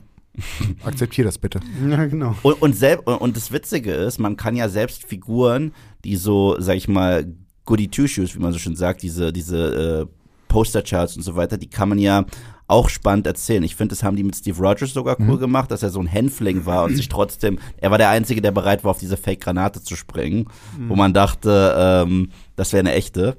Oder oder Superman ist, ist wahnsinnig spannende Figur, wenn man ihn richtig erzählt, weil er ist ein Gott, der unter Menschen wandert und sich einfach nur dazu entscheidet, ich Aber DC, ne? ich weiß, deswegen meinte ich, man kann es auch über Superman sagen, weil ich finde, wenn man den richtig erzählt, ist das mega Ja, spannend, klar. weil er sich einfach nur als Farmboy aus Kansas bis heute s- Mhm. betrachtet, aufgrund seiner Eltern und so weiter. Und das ist niedlich, dass dieser Supermensch, der alles kaputt machen könnte, eigentlich so, so naiv und süß ist und, und nur Richtiges tun möchte. Und, äh, und das finde ich cool. Mhm. So, ja. Ja, es ist halt, wie gesagt, es ist echt ein schwieriges Thema. Ich habe auch so von den neuen Figuren, die jetzt so in Phase 4 eingeführt worden sind, wer für mich nach wie vor wirklich sehr positiv heraussticht, ist tatsächlich, und das hätte ich auch nie gedacht, Miss Marvel. Also Kamala Khan fand ich tatsächlich wirklich äh, gut. Äh, äh, nicht, nicht Ja, Captain ja, ich Marvel. weiß- Captain Marvel Katastrophe. Da haben Aber- sich auch tatsächlich doch selber ein bisschen ein Bein gestellt, indem sie zwei Charaktere jetzt haben, die so ähnlich heißen. Ja, ja, aber das, das ist ja auch wieder dieses Ding in den Comics gewesen, irgendwie so, weil das, es ist, wird ja auch einfach irgendwie zu. Aber wie gesagt, die Miss Marvel-Serie fand ich wirklich sehr toll. Ich finde es einfach wahnsinnig schade, was sie aus She-Hulk gemacht haben. Also, es ist eine Katastrophe, weil Das wenn man sich die, Stück wenn man, sich, wenn man sich die Comics anguckt, so, es funktioniert ja und das, wie gesagt, ich glaube, deswegen war ich auch einfach jetzt so positiv überrascht von Black Panther 2 irgendwie, weil ich dachte so, uff, okay, also nach allem, was wir jetzt irgendwie zu Gesicht bekommen haben, ähm, dass das irgendwie dann doch, zumindest für mich, wirklich auch auf einer emotionalen Ebene gut funktioniert hat, hat mich dann sehr umgehauen. Ich glaube auch, dass die Probleme, die ich mit Black Panther 2 habe, dass die gar nicht dem Film selber geschuldet sind, sondern vielmehr der ähm, vierten Phase jetzt, Mhm. jetzt inzwischen. Also alles, was ich an diesem Film wirklich kacke fand, sind halt genau die Probleme, die wir, die wir gerade aufgezählt haben. Dieses, dass Charaktere nebeneinander stehen und weil der Plot so groß ist, sich den gegenseitig erzählen müssen, damit man als Zuschauer irgendwo abgeholt wird und nachvollziehen kann, wo es jetzt, wo die Reise hingeht.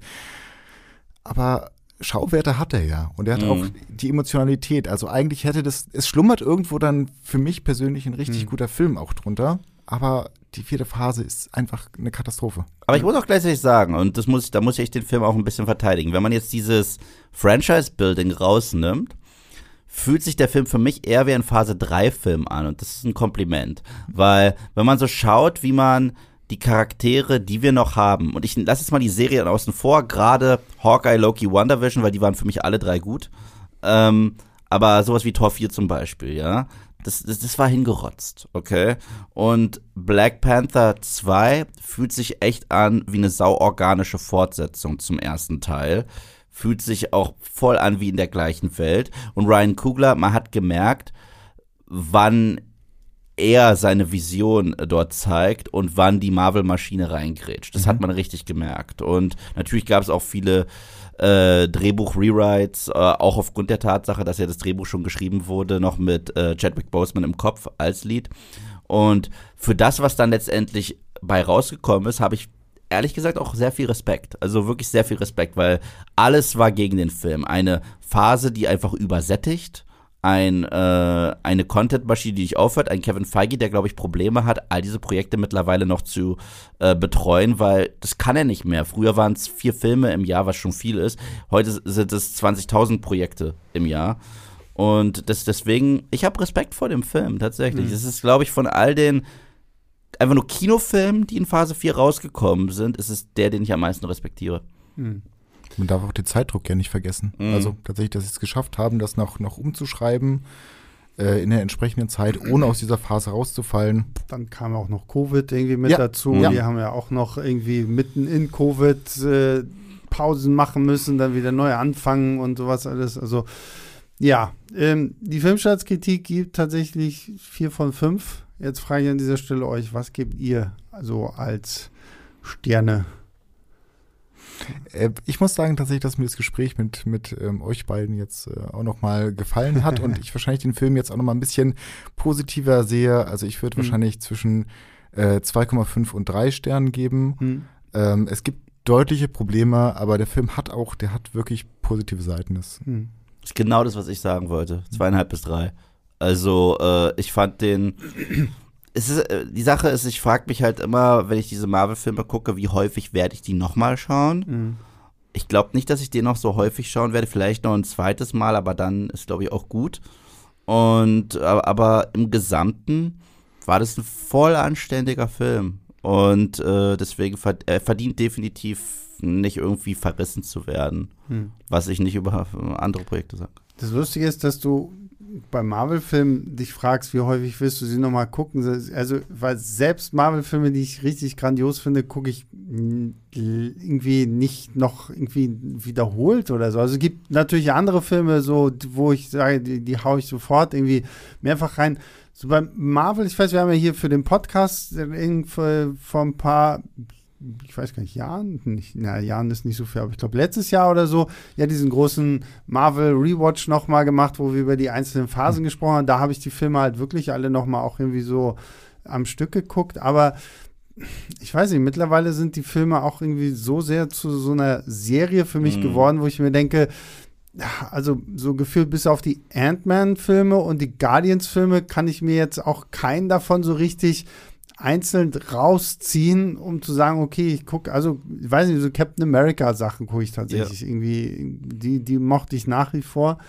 Ähm, ich finde es schwierig, aber bei dem hier, ich, wie gesagt, ich bin echt dabei, ich muss noch überlegen, ob ich tatsächlich dreieinhalb oder auch vier. Also ich fand den doch wirklich, wie, ich mochte auch so, dass die Action hier mal ein bisschen interessanter einfach ausgesehen hat als das, was wir im ersten Teil bekommen haben. Mhm. Das äh, finde ich, hat mir auch einfach irgendwie zugesagt. Also ich fand den echt gut. Also muss ich wirklich sagen, so. Das sage ich auch als jemand, der durchaus die ganzen Schwächen von Phase 4 irgendwie einfach sieht und sie auch nicht leugnen kann.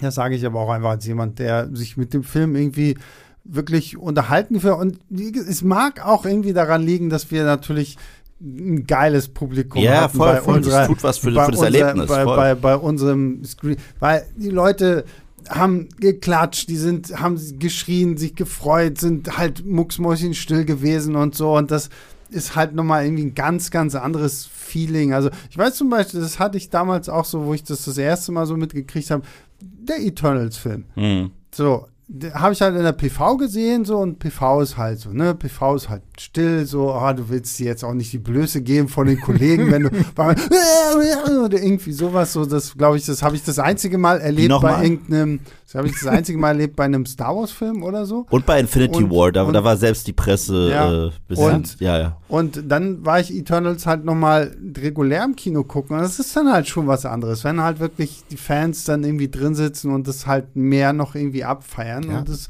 das färbt halt auf jeden Fall auch ab. Es werden ja nicht zu Unrecht inzwischen auch Klatschpausen tatsächlich bei gewissen Szenen eingebaut, Mhm. damit halt, weil die Fans im, äh, im normalen Kino so reagieren. Und das ist übrigens krass lustig, weil ich habe No Way Home, den ich ja sehr mag, ich bin ein gigantischer Spider-Man-Fan und ich war nie ein Fan von dem MCU Spider-Man, aber No Way Home hat ihn für mich das erste Mal halt so mit Fallhöhen erzählt, deswegen war ich Ja. großer Fan davon. Aber ich habe den auf Blu-ray zu Hause, Mhm. weil ich, äh, ich habe fast alle Spider-Man-Filme zu Hause, weil ich ein Riesenfan bin. Und ich habe den noch mal zu Hause geguckt und es ist so lustig, den Film zu schauen ohne das Geklatsche, weil er darauf konzipiert ist. Und es wirken ein paar Momente so richtig random. Weißt du, gerade wenn die ganzen Gastauftritte kommen, ist einfach nur Ruhe, aber nicht irgendwie so eine epische Musik, sondern so Ruhe, wo du merkst, bitte klatschen. Das ist so, als wenn ich der einzige Gast in einer Talkshow bin und, und über meinem Kopf steht Applaus, weißt du? Das ist ein bisschen seltsam. Aber worüber wir gar nicht geredet haben, und das muss ich dem Film halt noch anlasten, dass das er viel zu lang ist. Also Wakanda Forever. Für mich ist der viel zu lang. Das ist so eins meiner absoluten Hauptprobleme tatsächlich gewesen. Ich finde, die Story und alles rechtfertigt diese Runtime nicht. Also der ist so lang, ich habe die, die Zeit wirklich gespürt und am Ende war ich echt irgendwie ready, dass der endlich endet. So. Das, das Problem ist irgendwie bei mir, ich bin vollkommen bei dir, dass er zu lang ist. Er hat sich für mich trotzdem nicht, es ist total paradox irgendwie, das, es hat sich für mich aber trotzdem irgendwie nicht zu lang angefühlt. So, weil als der Film dann vorbei war, dachte ich, okay, krass, jetzt ist er vorbei. So, aber so, wenn ich so im Nachhinein denke, so, was ich halt auch einfach an Figuren rausnehmen würde, die diesen Mhm. Film natürlich einfach halt viel zu lang machen, da reden wir jetzt im Ja. Spoiler-Teil noch so ein bisschen drüber dann fällt es halt schon irgendwie auf, aber hat sich in so beim jetzt beim ersten Mal gucken, habe ich diese 161 Minuten, das muss man sich halt auch Das mal auf der. Zunge zergehen lassen. Das ist halt, ich, ich glaube, länger war nur Endgame Mhm. im MCU als Film. Und bei Endgame kann ich das noch verschmerzen, weil da halt irgendwie gefühlt 300 Marvel-Charaktere irgendwie auftauchen, die alle in einen Film passen müssen. Und hier bin ich vollkommen bei dir. Der Film ist viel zu lang, aber hat sich für mich komischerweise irgendwie einfach nicht zu lang angefühlt. Das ist echt sehr paradox. merkwürdig, ja. Also ich habe äh, ich war wirklich irgendwann an einem Punkt, wo ich gesagt habe, ah, wir sind jetzt sicherlich bei der Hälfte angekommen. Und dann waren wir waren wir eigentlich immer noch im ersten Drittel. Mhm. Und erneut, ich finde die die meisten MCU-Filme haben die erzählen, die erzählen halt alle keinen Shakespeare oder irgendwas Komplexes. Die, dieser Plot, der rechtfertigt das halt so gut wie nie. Und äh, ich, ich vermisse es halt echt mal einen Film zu gucken, der einfach so 90 Minuten ist. Fuck it, lass es zwei Stunden sein. Aber alles, was drüber ist, das zieht sich jedes Mal. Und es ist ja nicht so, dass du irgendwie so einen krassen Mehrwert hast, sagst, boah, aber dieser Moment, der musste drin sein. Nein, du kannst ganz genau danach gucken, das könnte rausgehen, das könnte rausgehen. Für die Leute, die es wirklich brauchen, hau einen Director's Cut raus. Schmeiß dann, ma, ma, ma, mach einen auf Zack Snyder, weißt Ja. du, und sag fünf Jahre lang Justice League. Aber ja. Gut, dann kommen wir jetzt an dieser Stelle noch zum Spoiler-Teil. Also, ich meine, wir sind heute eh schon ziemlich lang, ich bin sehr beeindruckt. Ähm, aber wir machen jetzt noch den Spoiler-Teil. Mhm. Du wirst jetzt auch nicht, glaube ich, nochmal groß viel geben, aber trotzdem, deswegen Spoiler, Spoiler, Spoiler, Spoiler, Spoiler, Spoiler, Spoiler. Wir reden, ja, ich weiß nicht, reden wir zuerst über diese verdammte Contessa. Ich kann sie nicht Boah. mehr sehen. Also ich meine, ich mag ja Julia Louis Dreyfus wirklich sehr, sehr gerne. Elaine. Ähm, genau, sie war Elaine bei Seinfeld, da habe ich sie immer gerne gesehen. Aber hier, also das fing an mit ihrem super merkwürdigen Auftritt in Falcon and the Winter Soldier. Mhm. Das war ja dann diese merkwürdige Post-Credit-Scene in Black Widow. Und ach, immer wenn sie auftaucht, denke ich mir so, ach, kommt schon, hey. Also, und jetzt wissen wir ja zumindest, ja, okay, sie wird für den Thunderbolts-Film dann irgendwie wichtig sein. Hier taucht sie jetzt halt auch nochmal auf. Da wird uns irgendwie erzählt, dass sie auch mal mit Everett Ross, also Martin Freemans Charakter, verheiratet gewesen ist, was auch so irgendwie so komplett aus dem Nichts Random gegriffen wird. einfach. Ja, genau, es ist so so. Und diese ganze Sequenz, ich muss auch sagen, auch Everett Ross, also die ganze Martin Freeman, finde ich, hätte man auch alles rausschneiden können. Also da hätte auch gereicht, wenn man ihn einmal am Telefon hört oder irgendwie so einen Videocall macht und also, und wie gesagt, die Contessa, mit der Contessa, ich kann bis heute nichts mit ihr anfangen. Ich weiß nicht, was dieser Charakter mir erzählen soll. Ja, es gibt sie auch in den Comics, bla bla bla, aber ich, ich Es gibt halt auch Mist in den Comics. ja, Ja. So, ich, also ich, ich finde, jedes Mal, wenn sie on screen ist, sie ist jedes Mal in einem anderen Film als alle anderen Charaktere. Also sie erinnert mich an so einen früh 2000er Charakter, Mhm. äh, äh, noch, noch zu Zeiten des, des Daredevils mit Ben Affleck. Mit der lila Haarsträhne. Genau, Ja, ja, aber auch die Art und Weise, wie sie so drüber ist. Ich meine, sie ist ja komplett drüber von ihrem Schauspiel. Und auch wie sie geschrieben ist. Sie ist ja so eine krasse Karikatur. Und clasht dann mit Figuren wie John Walker, dem man sich irgendwie Mühe gegeben hat, richtig viel Pathos zu erzählen in Falcon and the Winter Soldier. Und es passt halt so krass nicht. Das ist so, als würde ich Arnolds äh, Mr. Freeze im Dark Knight Rises oder so zeigen. Ich so, das geht nicht. Das Mhm. passt einfach nicht. Ich meine, selbst der, der, der, der Waschbär mit der Knarre aus, aus, aus Guardians hat, ist nicht so comichaft. Ich bin ähm, äh, nach wie vor einfach nur verwirrt von diesem Charakter.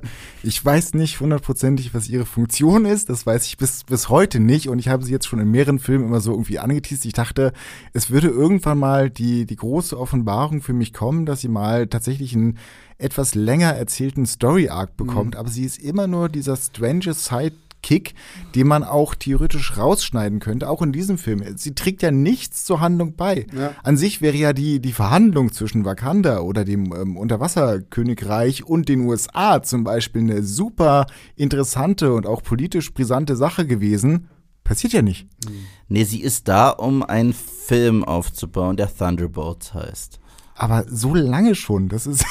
Naja, äh, sie, sie, sie taucht halt ständig irgendwie Ja. nur auf. sie so. tun halt so, als wäre sie, als hätte sie die Präsenz eines Nick Furies. Und das hat sie halt nicht. Weil Nick Fury auch- war halt find- auch immer nur da, um Ja. zu sagen. Und ich finde es auch komisch, dass sie jetzt auf einmal, ja, sie ist jetzt die Direktorin. Ja, die Direktorin von was denn? Shield? Ja. Sword? Welche Organisation führt sie denn jetzt an? So, es wird halt einfach gesagt, sie ist die Direktorin und das war's und du musst halt irgendwie damit klarkommen, sie ist jetzt die Direktorin. Und ja, okay, also Thunderbolts, Thunderbolts, Thunderbolts, Thunderbolts und das ist alles. Ich bleib halt auch dabei, dieser Thunderbolts-Film, der uns erwartet. Ich meine, die probieren ja quasi Marvels äh, Suicide Suicide, Squad zu haben. Aber Marvel ist dafür gar nicht geeignet. Also das haben wir ja gemerkt. Äh, Suicide Squad war erst wirklich cool, als du diese James Gunn R-Rated-Nummer hattest. Das kannst du nicht mit Figuren wie Bucky und äh, Florence Pugh's Black Widow 2. Wie heißt sie? Yelena? Jelena. Genau. Und das, das zieht nicht. Und, und mir ist auch aufgefallen, in, in diesem Team, das da jetzt aufgebaut wird, haben, glaube ich, drei eins zu eins die gleichen Fähigkeiten, was mega langweilig ist. So, also es sind da Supersoldaten. Es gibt drei Supersoldaten im Team. Ist doch langweilig. Ja, also wie gesagt, die Contessa tauchte auf. Ich hätte sie im Leben nicht gebraucht. Ich habe auch einfach nur die Augen verdreht, dass sie schon wieder auftaucht. Und ich, ich finde, sie wissen nicht, was sie mit diesem Charakter machen sollen. Und ich bin gespannt, wie dieser komische Thunderbolts-Film dann irgendwie wird. So, ob das, aber wie gesagt, ich kann mir nicht vorstellen, dass es irgendwie groß was bringen wird. Keine Ahnung. So, das ist auch irgendwie der erste große Spoiler, den wir haben. Dann Shuri als Black Panther. Ich weiß nicht, ob das überhaupt noch ein Spoiler ist, weil es ist halt eigentlich so offensichtlich, Auf dem Poster. dass quasi. das Ist äh, es, ja? quasi, also sie ist Front und Center Ja. mit, mit der Wakanda-Pose Ja. und hinter ihr der Helm. Also ja, bin ich krass davon. Und, und auch als man gesehen hat, wenn man, ich glaube, das war der letzte Trailer, da siehst du sie zuletzt und kurz danach siehst du halt das Outfit Black Panther, du erkennst ganz klar, da ist eine Frau ist drin. Frau, ja, ja. Also wer soll das denn sonst sein? Ja, gut. Ich meine, er hätte es auch immer noch sagen können, es ist Nakia oder so, aber so, es, es hätte halt nur die, die beiden sein können. Nakia oder. Muss ja ähm, Thronfolge auch sein. Ja, eben. So. Also, das wie, fand ich aber vollkommen okay. Wie gesagt, das haben wir alle irgendwie mit ge äh, gewartet und uns gedacht. Was ich tatsächlich spannend finde, und damit kommen wir dann vielleicht zur, zur Mid-Credit-Scene. Äh, Vielleicht, vielleicht eine Also, Sache noch ja. dazu. Ähm, ich war ja mit, mit ihrer Wahl oder bin jetzt nach wie vor nicht hundertprozentig zufrieden. Mhm. Ähm, ich fand symbolisch, symbolisch wäre es deutlich schöner gewesen, wenn ähm, es einfach gar keinen Black Panther gegeben hätte, sondern quasi ganz Wakanda sozusagen die einzelnen Charaktere all diese Last von ähm, äh, dem, dem alten Schützer Mhm. gemeinsam sich aufgetragen hätten und mit ihren Fähigkeiten, die sie halt haben, versucht haben, das irgendwie auszugleichen, zu ersetzen. Und eine ganze Zeit lang fand ich, ging das in diesem Film auch äh, in diese Richtung. Und zum Schluss fürs große Finale, was eigentlich fast schon egal war, irgendwo ist sie dann halt noch mal zum Mhm. Black Panther, zum neuen Beschützer geworden. Ich Ja. fand's irgendwie cool. Ich find's halt krass zu ihr gepasst, weil das war das, was ich meinte mit ihrer ganzen Reise. Weil bei ihr war es ja so, sie war ja nicht wie T'Challa. T'Challa war ja sehr traditionell. Mhm. Und bei ihr fand ich so cool, dass sie dieses traditionelle Denken mit ihrem wissenschaftlichen Denken so ein bisschen kombinieren musste und dadurch überhaupt erst zu Black Panther wird. Das fand ich irgendwie einen wahnsinnig spannenden Ansatz und fand es dann aber auch witzig, dass es da diesen Gastauftritt gab, der auch ein Spoiler ist, Killmonger. Und äh, ja, das, das, ich, ich war tatsächlich mit allen Entscheidungen, die Shuri betreffen, Mhm. richtig cool. Ich hätte nur bei dem Ganzen, wo sie daran arbeitet, nicht parallel. Und übrigens, Riri Williams baut gerade Iron Man Anzug. Ich fand es auch, wie gesagt, bei ihr fand ich es auch spannend, so dass man sie jetzt dann doch zum Black Panther, nimmt, dass man sie dann auch nochmal konfrontiert mit Killmonger, so, weil es war ja auch immer schon das Gerücht, oh, wird äh, Michael B. Jordan da auch sein, wo ich denke, er ist im letzten Teil gestorben, Leute. So wie, also klar, ich meine, es ist alles Marvel, aber wenn der jetzt auch noch zurückgekommen wäre und gesagt hätte, ja, also ich bin gar nicht gestorben, ich bin, die haben eine Wasserbeerdigung gemacht, die Leute da in Talokan haben mich wiederbelebt und jetzt bin ich wieder hier. Hätte ich super blöd gefunden, dass man jetzt halt wirklich sagt, er spricht halt in dieser Ebene der Ahnen dann nochmal mit ihr und stellt sie halt ja auch so ein bisschen äh, vor so eine, so die Herausforderung, okay, wie willst du sein, so, ne? Willst du wie ich sein, willst du wie dein Bruder sein? Oder willst du, das fand ich irgendwie ganz spannend und äh, ja, dass sie halt Black Panther ist, wird ja auch so ein bisschen dann wieder so mit diesem Traditionellen erklärt, so, ne, so, ja, Wakanda braucht immer einen Black Panther und jemand muss immer quasi als der Beschützer über dem Reich irgendwie stehen und dafür brauchen wir einen Panther und äh, das ist sie jetzt so. Und ich meine, es war auch klar so, weil am Ende des Tages sind wir halt trotzdem auch immer noch in so einer Maschinerie, wo am Ende dieser Superheld Black Panther in, in welcher Form, mit welchem Geschlecht jetzt auch immer einfach da sein muss so. Und ähm, das, das, ich kann auch dich verstehen, Stefan, wenn du und es wäre, glaube ich, wenn es ein alleinstehender Film gewesen wäre, hätte man das vielleicht auch so viel schöner lösen Mhm. können. Aber weil du halt einfach ja jetzt schon genau weißt, 2024 Avengers 5, The Kang Dynasty, 2025 Avengers 6, Secret Wars, so brauchst halt einfach immer noch ein paar Superhelden. Ich hoffe übrigens, dass diese Ebene mit, mit der Vision, die sie hatte, dass sie halt nicht, ähm, dass, dass, sie, dass sie halt quasi diese zwei Seelen in sich trägt, dass das weiter Mhm. ausgebaut wird Mhm. irgendwo. Das wäre tatsächlich stark. Das ist ein bisschen so, dieses, ähm, diese, dieser Trank, den sie da zu sich nimmt, das ist ein bisschen so wie der Zauberhut bei Harry Potter, Mhm. der ähm, dann bestimmt in welches Haus man kommt. Und so fühlt sich das halt auch an. Mhm. Ich fand's halt auch cool, dass ihr Weg zu Black Panther sehr ähnlich war wie der von T'Challa, weil wir, da, da haben die echt dramaturgisch drauf geachtet, so die Elemente, die es noch bei Civil War gab, hier mit reinzubringen. Und Mhm. zwar Verhältnis zu ihrer Mama, äh, sehr nah. Ihre Mama äh, stirbt bei einem politischen Anschlag. Es ist so eins zu eins, wie das mit dem Papa gewesen ist, äh, von, von T'Challa und halt auch von ihr. Und dass sie auch alles verlieren muss und dann für was einstehen muss. Und sie hat auch eins zu eins den gleichen äh, Satz sogar gesagt, den T'Challa sagt in Civil War. Und zwar, äh, Ra Rache hat euch schon alle irgendwie äh, besudelt. Ich werde nicht dafür äh, sorgen, dass, dass sie mich auch noch komplett einnimmt. Das fand ich eigentlich ziemlich cool.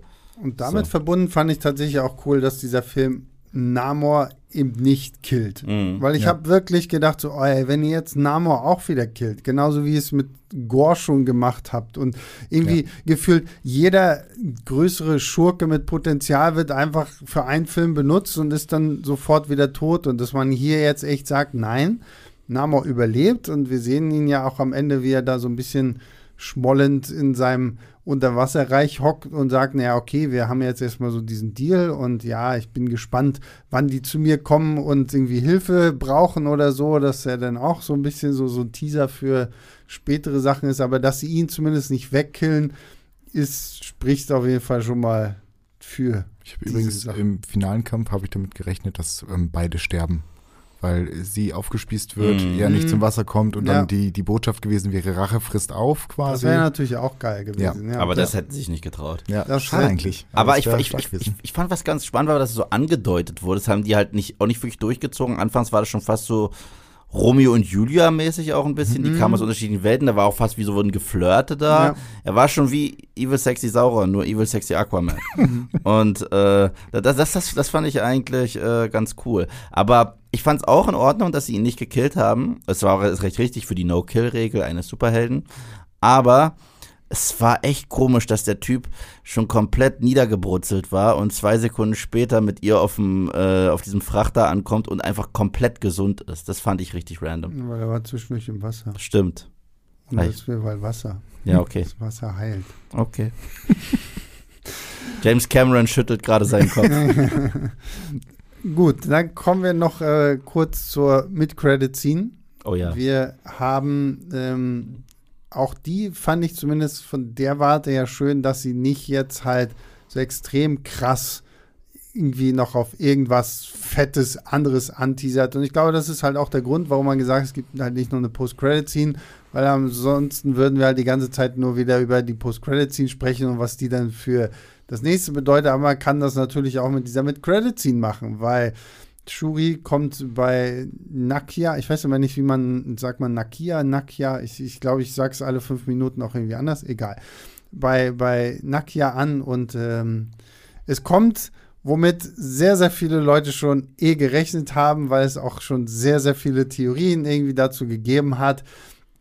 Ja, Nakias Mutter, sie hat einen etwa sechs Jahre alten Jungen, der ja der Sohn von T'Challa ist. Boom. Und das war's.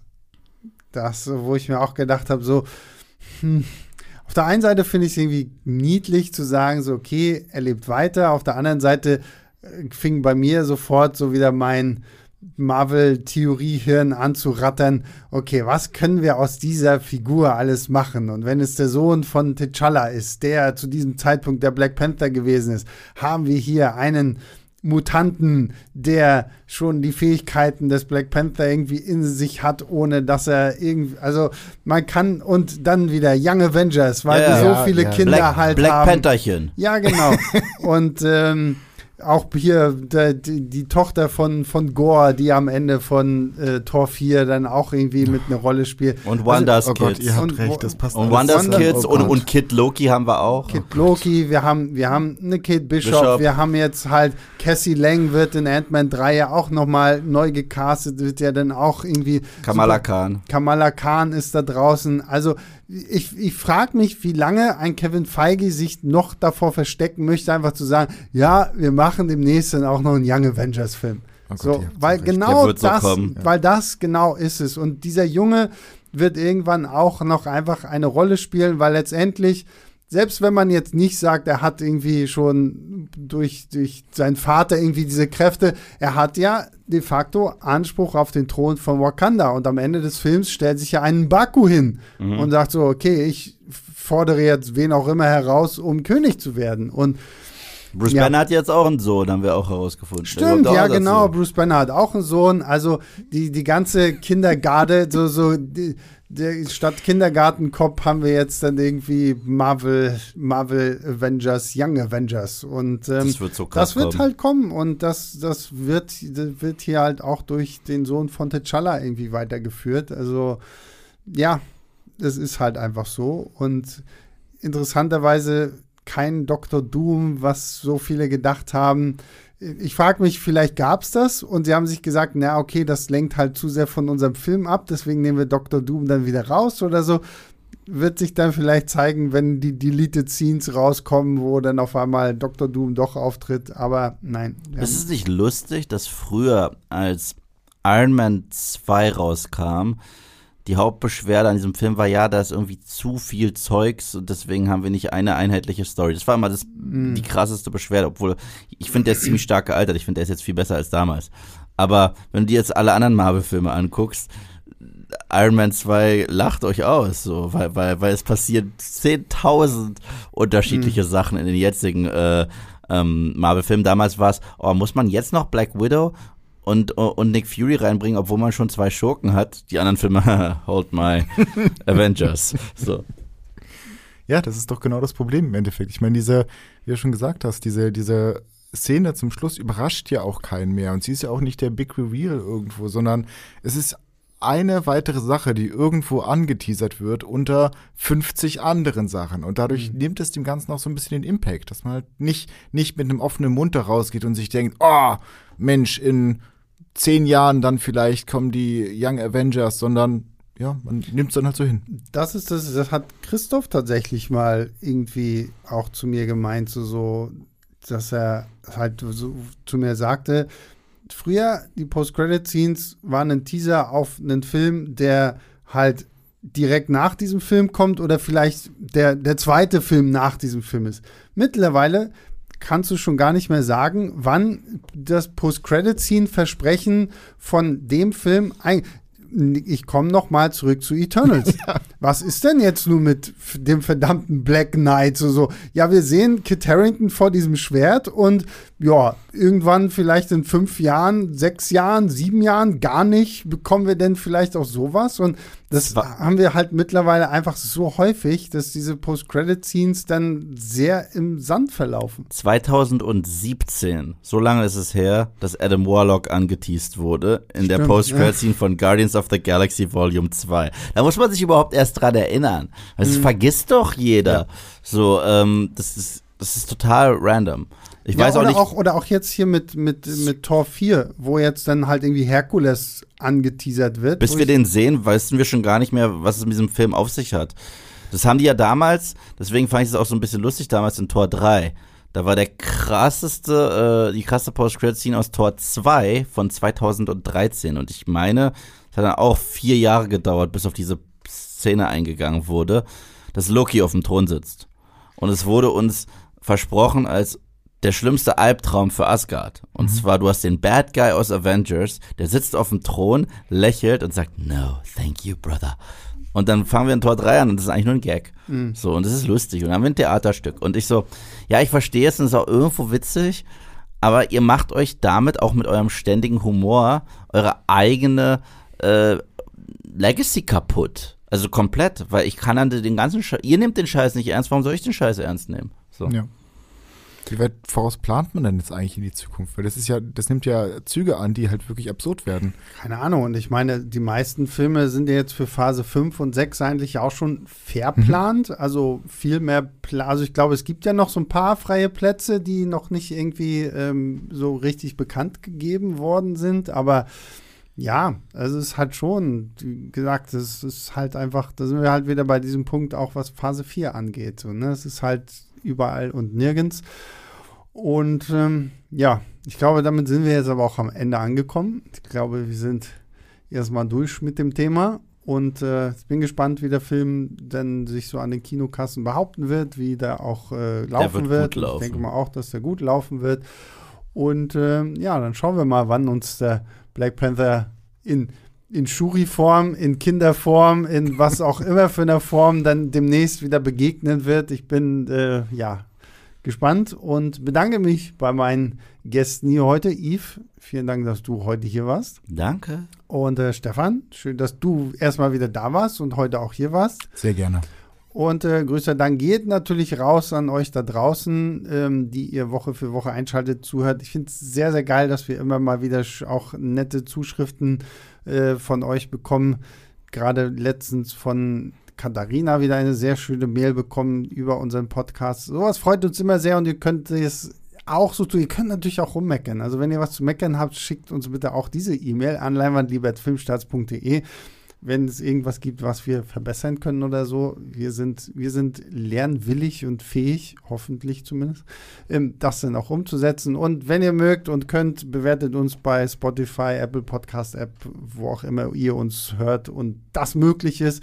Und dann hören wir uns nächste Woche wieder. Ich überlege jetzt gerade, über was wir nächste Woche sprechen, aber ich kann euch nicht mal einen Teaser geben. Ich weiß es tatsächlich nicht. Obwohl, ne, Moment, doch, ich weiß es. Der gute Pascal hat äh, einen äh, Podcast schon voraufgezeichnet zum neuen Kronberg, meine ich. Der oh. ja hier Crimes of the Future. Nice. Ich glaube, der erwartet euch dann nächste Woche. Und vielleicht liege ich auch komplett falsch, ich weiß es nicht. Ich kann sein, schlagt mich dann bitte nicht, wenn es nächste Woche doch nicht so ist. Aber bis dahin, macht's gut. Ciao, ciao.